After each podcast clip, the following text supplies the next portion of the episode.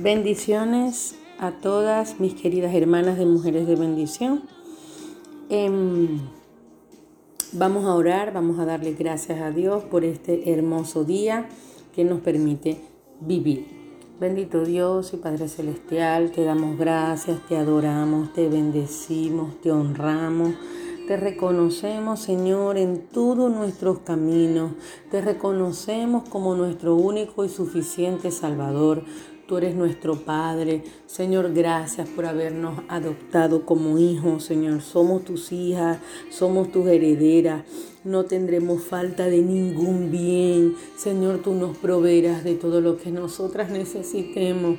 Padre, ayúdanos a ser obedientes, ayúdanos a escuchar tu palabra, ayúdanos a no desesperarnos, ayúdanos a esperar en ti, por favor, Padre de la gloria.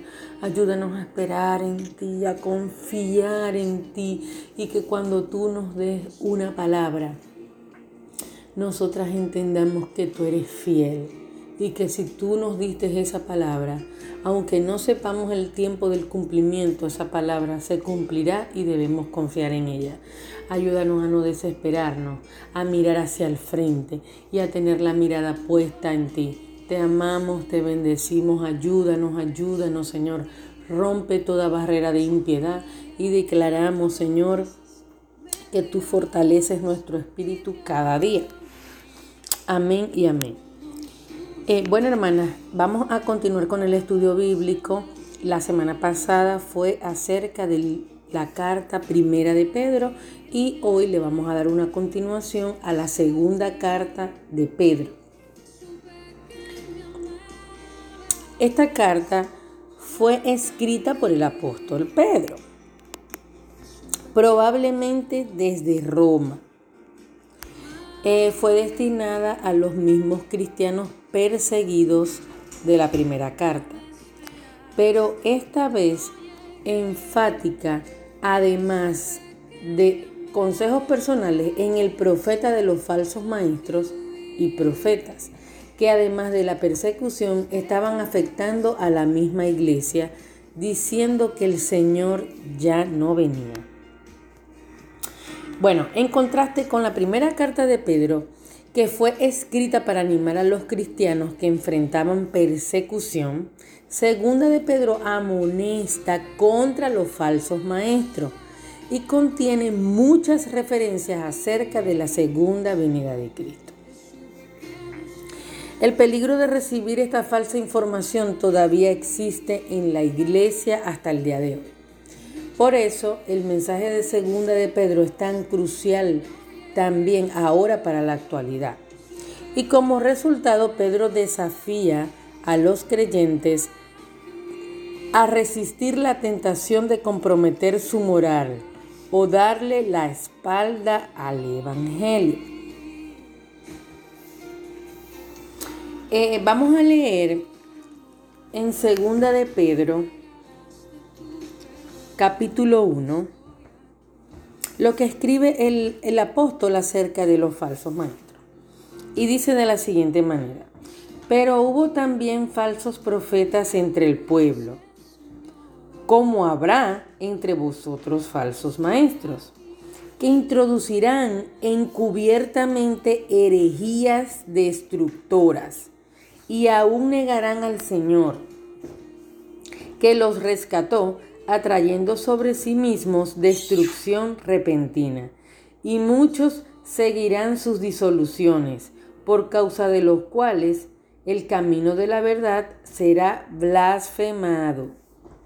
Y por avaricia harán mercadería de vosotros con palabras fingidas. Sobre los tales ya de largo tiempo la, condenación no se tarda y su perdición no se duerme. Y sigue diciendo en el,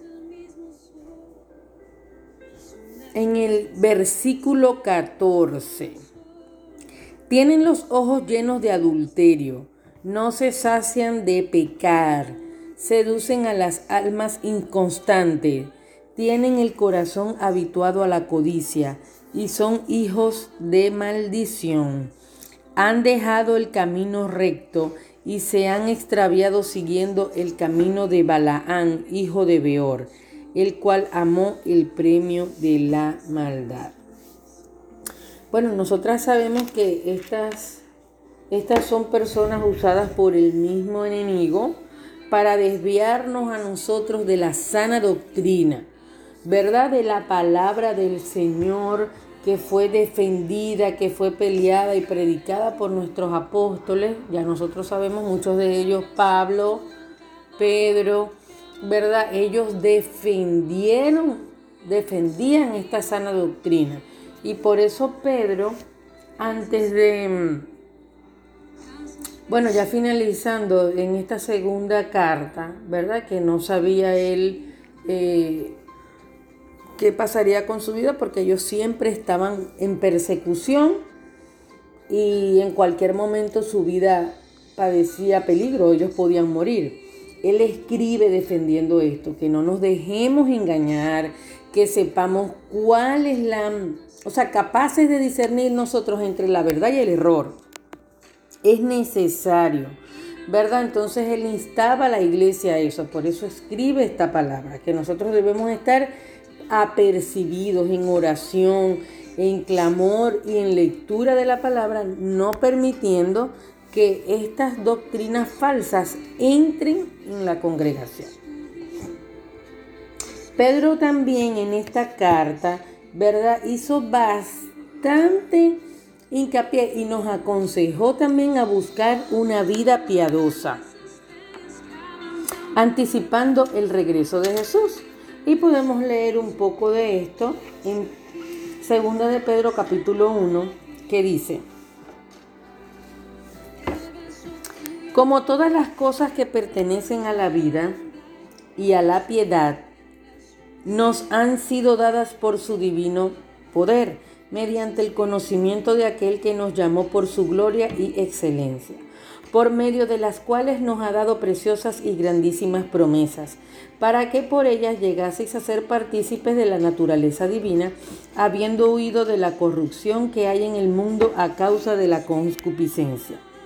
Vosotros también poniendo toda diligencia por esto mismo, añadid a vuestra fe virtud, a la virtud conocimiento, al conocimiento dominio propio al dominio propio paciencia, a la paciencia piedad, a la piedad afecto fraternal y al afecto fraternal amor.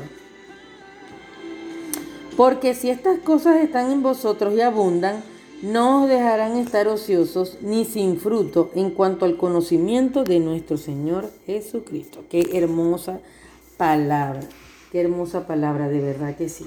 Debemos tratar de que todos estos frutos permanezcan en nuestro corazón para que estemos dando fruto constantemente. Bueno, ya por último, ¿verdad? Él nos, en el capítulo 3, Él nos hace énfasis acerca de la venida del Señor. Ellos como veían que la venida del Señor había tardado y eso había sido predicado por ellos, ¿verdad? Ya estaban eh, diciendo que eso era mentira. Entonces dice que Pedro nos dice que podemos apresurar el día de su retorno, propagando activamente nuestra fe. Y también nos dice que el motivo por el que Dios había retrasado su venida era para darnos la oportunidad de llevar a más personas a su reino. Él no quiere que nadie sea destruido, Él quiere que todos se arrepientan. Este es el deseo más profundo de Dios y su mayor anhelo. Podemos traer gran gozo a su corazón si guiamos a otros a una relación viva con Él. Amén, qué palabra tan hermosa. Y bueno, y muchos de los falsos profetas querían aprovecharse de esto para, para desanimar a los que estaban siendo creyentes nuevos convertidos de que la venida de Dios era mentira, de que el Evangelio era mentira. Pero miren que la tardanza de la venida de Dios solo ha sido el retraso, ha sido para que darnos la oportunidad a nosotros de que prediquemos la palabra, de que le prediquemos a nuestros familiares, a todas las personas que tenemos a nuestro alrededor, de que tengamos eso como meta, de, de, hacer que las personas tengan una relación activa con el Señor y se arrepientan y que nadie sea destruido. Entonces dice segunda de Pedro capítulo 3. Amados, esta es la segunda carta que os escribo, y en ambas despierto con exhortación vuestro limpio entendimiento, para que tengáis memoria de las palabras que antes han sido dichas por los santos profetas y del mandamiento del Señor y Salvador, dado por vuestros apóstoles. Sabiendo primero esto, que en los postreros días vendrán burladores, andando según su propia concupiscencia y diciendo, ¿dónde está la, la promesa de su advenimiento? Porque desde el día en que los padres durmieron, Todas las cosas permanecen así como desde el principio de la creación. Estos ignoran voluntariamente que el tiempo antiguo fueron que en el tiempo antiguo fueron hechos por la palabra de Dios los cielos y también la tierra, que proviene del agua y por el agua subsiste. Entonces dice el versículo 8, mas, oh amados, no ignoréis esto que para con el Señor un día es como mil años y mil años como un día. El Señor no retarda su promesa, según algunos la tienen por tardanza, sino que es paciente para con nosotros, no queriendo que ninguno perezca, sino que todos procedan al arrepentimiento.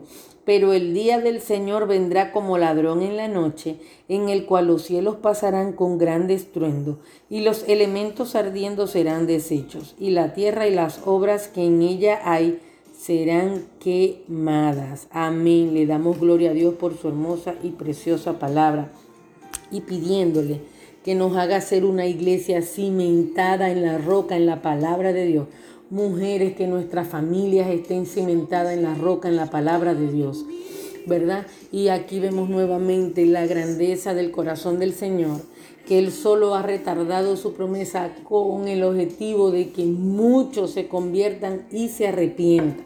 Y le damos gracias a Dios porque estos dos meses han sido meses de santidad, de liberación, de purificación y en el cual Dios nos está preparando para la venida de Él. Así que no menospreciemos este tiempo, pidámosle al Señor perdón cada día, que nos muestre que nos tiene atadas, que nos muestre que hacemos que a Él no le agrada, ¿verdad? Y que ya este próximo mes que viene, y que podemos empezar desde ya a predicar la palabra de Dios, porque el mes de agosto es un mes de evangelismo, pero si tú quieres puedes empezar desde ya a predicarle a todos, a tu familia, a tus hijos sobre el Señor a hacer nosotros una pieza fundamental para que el, el Evangelio del Señor sea expandido. Bueno, mujer, te deseo un feliz día y que el Señor te bendiga.